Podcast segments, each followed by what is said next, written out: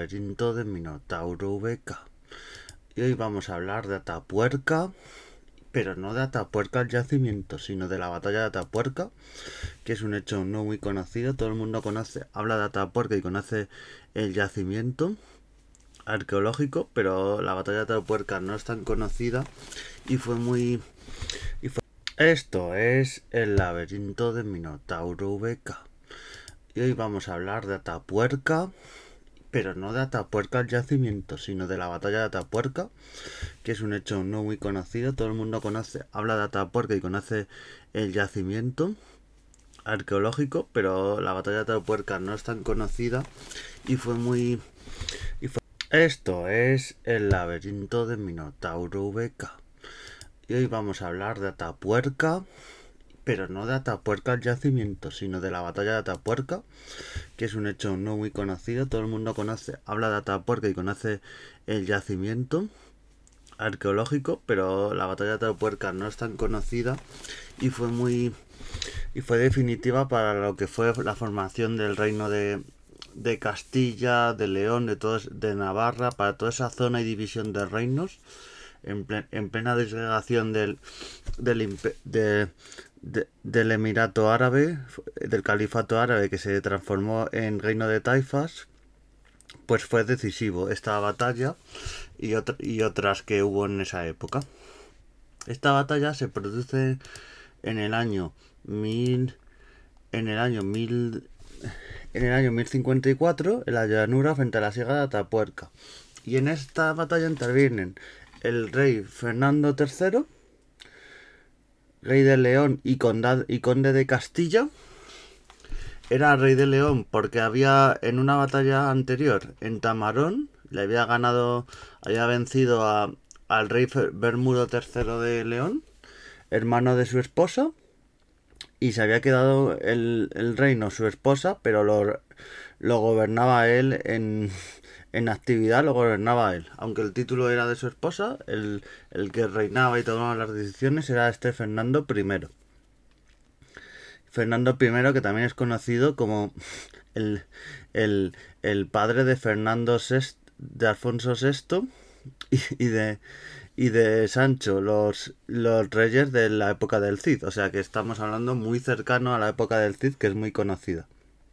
Y el hermano de Fernando primero era García Sánchez III, de Nájera, rey de Pamplona. Ambos eran hijos de Sancho III. Sancho III de Pamplona fue uno de los reyes más importantes de esta época. Eh, cuando el reino de Navarra posteriormente era conocido como el reino de Pamplona. Eh, eh, por matrimonio y alianzas eh, tenía el poder en Castilla, en Álava, aumentó en el condado de Ocea, Sobaborberg y Valgaraoza. Tenía una alianza muy fuerte con el reino de León y, y fue uno fue proclamado Hispanus Rex y, y, era como el, el, uno de los primeros reyes que prácticamente tenía todo el poder de, de los reinos cristianos de, del norte de España. Salvo, salvo León, pero el resto de, reinos estaban sobre su poder. Y León también, prácticamente porque León tenía una alianza muy fuerte. Y eso, fue, fue un rey bastante poderoso que empezó a unificar territorios, mantuvo también a, a, a raya al, al califato de Córdoba, que ya se empezaba a desgregar después de la muerte de Almanzor y ya empezaba a, a dividirse en los reinos de taifas y ya era mucho más débil y más fácil. Y este rey muere en 1035. No se esperaba su, su muerte y, como curiosidad, uno de sus hijos, el propio García, viajaba en, en, Roma. García, que ahora hablaremos de ellos. Y, y el reparto que tenía en su testamento de los reinos era, era, era el siguiente, el condado de Castilla, herencia de su mujer, pero vinculada al reino de León, fue, se separaba ya del reino de León y ya era un condado independiente, aunque no reino, que no es lo mismo. Se, se le dio una parte de este condado de Castilla a García,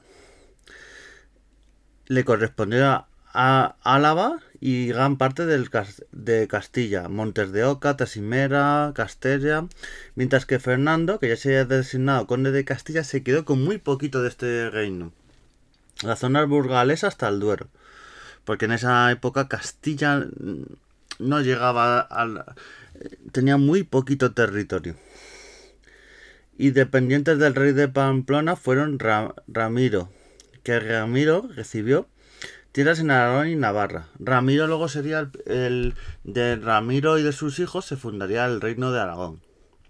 O sea, estamos viendo por un lado que se, eh, esa herencia que va a provocar el reino de Navarra, va a provocar el reino de, de Castilla.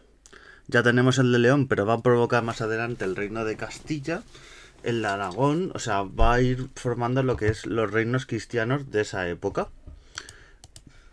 Y bueno, más adelante, en la batalla de Tamarón, Bermudo III y, y Fernando tendrían un conflicto. Esto no voy a hablar muy rápido de esta batalla porque la desarrollaré un día más en concreto. Y acaban muriendo el rey Bermudo III y, y, por esta muerte la, hermana y también esposa, y eh, la hermana de Bermudo III y esposa del, del rey del rey Fernando hereda el, el, reino de León. Pero en acción, como he dicho antes, la que el que el rey es Fernando I, que sería rey de León y conde de Castilla. En este con, eh, Castilla seguiría siendo un, un, condado y León un reino. Por lo tanto, para el tema de herencias y, y demás serían independientes lo que suele pasar en muchas partes de la historia, que es el mismo rey, pero que tiene varios reyes, varios reinos y varios condados, que a su vez son independientes y si hay una herencia o, o muerte, pues se van, se van dividiendo, ¿vale? En estos reinos.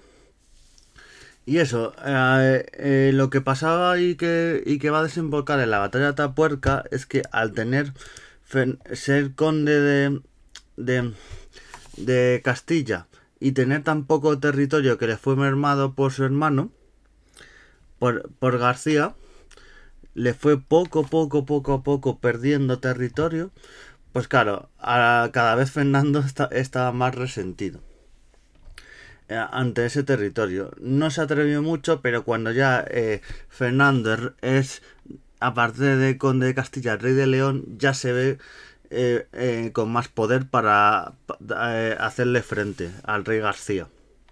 Lo que pasa que pasan unos años, porque cuando es, rey de... Se proclama rey de, de, León es en 1037 y la batalla de Atapuerca es 1054. Pasan unos cuantos años hasta que ya desemboca esto, ¿vale?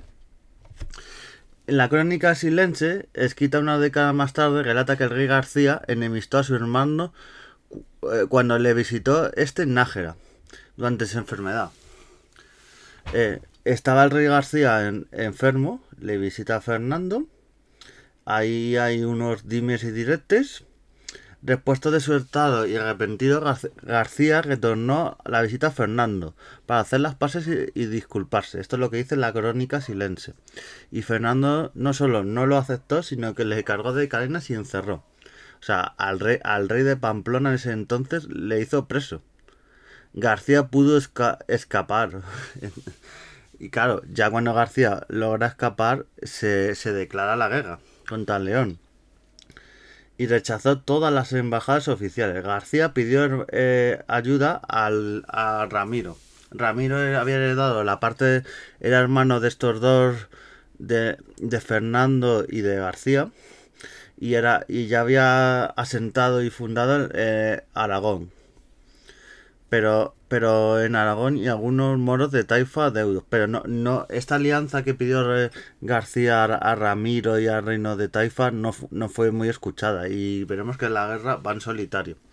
Según la cónica compostelana, García ofendía a sus nobles, lo cual empujó a, a este a traicionarle es un poco como la leyenda de, de, de, Guadalete, que, bueno, que ya dije que no era Guadalete, que era en otro sitio, pero como la leyenda de Guadalete de que a, Rodrigo le, le, le traicionan por, porque por la leyenda de, de, de que una violó a la mujer de, de, un, de un conde de Melilla y por eso le traicionó, pues esto es un poco parecido, esa leyenda que se creó, pero que las crónicas y todo, eh, hay incluso contradicciones y no parece que fuese es el motivo para que el que mató al, al rey García le, le matara. Sí, sí dice que hubo serios agravios. Todo esto estamos tirando de crónicas de la época. ¿Vale? Porque luego hay fuentes muy posteriores, pero claro, hacer caso a fuentes del siglo XIII o XIV no tiene mucho sentido. Que hubo serios agravios entre los monarcas, aunque para sus cortesanos más allegados estos tuvieran también intereses de fondo en cuanto a posesiones y jurisdicciones. Claro, eran dos reinos que estaban muy limítrofes, con mucha frontera en común, y eso es lo que ocasionó el conflicto. En unos territorios que hasta la fecha imprecisan en el Alto, Ebro varias alternancias por más siglos. Y, eso, la zona... ¿Por qué se produce esta batalla en Atapuerca? Porque es la zona limítrofe. Es una zona entre, eh, donde el condado de Castilla que le pertenecía a Fernando y luego en la otra parte que le, que le pertenecía a García, donde hacían como frontera. Estaban los ejércitos en la expectativa y es donde donde ya chocan el 1 de septiembre de 1054, es donde, donde, hay esta batalla, Fernando III, Fernando I, rey de León y conde de Castilla, y García Sánchez. Eh, fue Fernando el que, el que atraviesa este territorio y ya empieza la batalla para salir al encuentro de sus, de sus hermanos. El primer día, esto vamos a tirar también de crónica, de los anales compostelanos, se puede leer que el, que el primer día de septiembre fue matado el rey García luchando con su hermano el rey Fernando en Atapuerca por un caballero suyo llamado Sancho Fortuna que había injuriado con su, mujer, con su mujer. Lo que decimos, la leyenda un poco de también. Eh, yo también esto lo achaco a meter un noble o alguien que, que, había injuriado con su mujer para que el rey un poco se lavara las manos y en plan, yo no lo he ordenado, ha sido, ha sido otro que le ha, que le ha matado, yo pasó en otras batallas, ¿eh? En la de Graus o en Tamarón, que eran otros nobles que, que por su cuenta habían matado al, al, al rey y, y, y luego, y luego Fernando decía que no, que no, que él, él había mandado capturarlo, pero el que él no había mandado que lo mataran. Los pamponeses, lejos de perder la sanidad, sufrieron de defenderse, hasta que la noche separara a los combatientes y pudieron no solo recoger a su rey y llevarle a enterrar a Nájera, sino que también, también proclamaron en el campo de batalla a su hijo y sucesor, Sancho, el que llevará en la historia el nombre triste de Sancho de Peñalén. Este Sancho es el que va a heredar este reino. Las consecuencias de esta batalla, pues que, pues que se, eso, hay un, un nuevo, un nuevo rey, un nuevo rey de, de, Pamplona, que luego será de, de, que luego será de Navarra, y este nuevo rey Sancho García eh, era como un, le rindió homenaje a Fernando I y, y fue tutelado por este. luego más adelante eh, después de los años habría una guerra entre Castilla y Pamplona otra vez, pero de momento se quedó la cosa en paz. Y bueno, es una batalla importante y lo que marcaría un poco, luego habría batallas entre Aragón y, el reino del León y Condado de Castilla, y es lo que marcaría esas diferencias entre los reinos cristianos. Eh, se, estabilizó un poco la frontera. Eh, eh, no ganó territorio con esta batalla eh, Castilla, ganó un poco, pero luego le acabó cediendo otros reinos Fernando I como compensación de la muerte de, su hermano y, del, y del padre del rey de Pamplona. Y bueno, se asentó un poco las fronteras, hubo un poco de paz, pero luego a la larga seguiría habiendo conflictos. Los conflictos entre los reinos cristianos eh, perduraron mucho en el tiempo. Cuando se habla de reconquista, hubo reconquista, pero también hubo muchísimas guerras entre Castilla, León, Aragón, entre un montón de reinos. ¿Vale? Y esta batalla se sigue haciendo actos de celebración y actos de recreación en esta zona del Valle de Atapuerca. y es un y es y yo he visto fotos y vídeos y tal y está bastante bien el tema de la recreación y es una batalla tan puerca que no se conoce mucho en la historia y que acabó con la muerte de, del rey de Navarra con García y la victoria tácticamente no era no iba a favor de de, de Castilla de, de Fernando pero eh, pasaba mucho en estas batallas. Cuando moría el rey, era eh, del. Pues sería cuando ya ese bando que había perdido al rey, por mucho que fuera ganando, ya acababa perdiendo la batalla. Aunque en este caso eh, aguantaron bastante, o sea, no fue una, una, victoria definitiva, fue un poco en tablas. También se, da, se le da por buena por la muerte de este rey, pero fue un poco en tablas la, la batalla como quedó. Bueno, en otros capítulos hablaremos de la batalla de Tamarón, batalla de Graus, que son también de esta época. Y bueno, un saludete y nos vemos y seguiremos haciendo historia. Un saludete.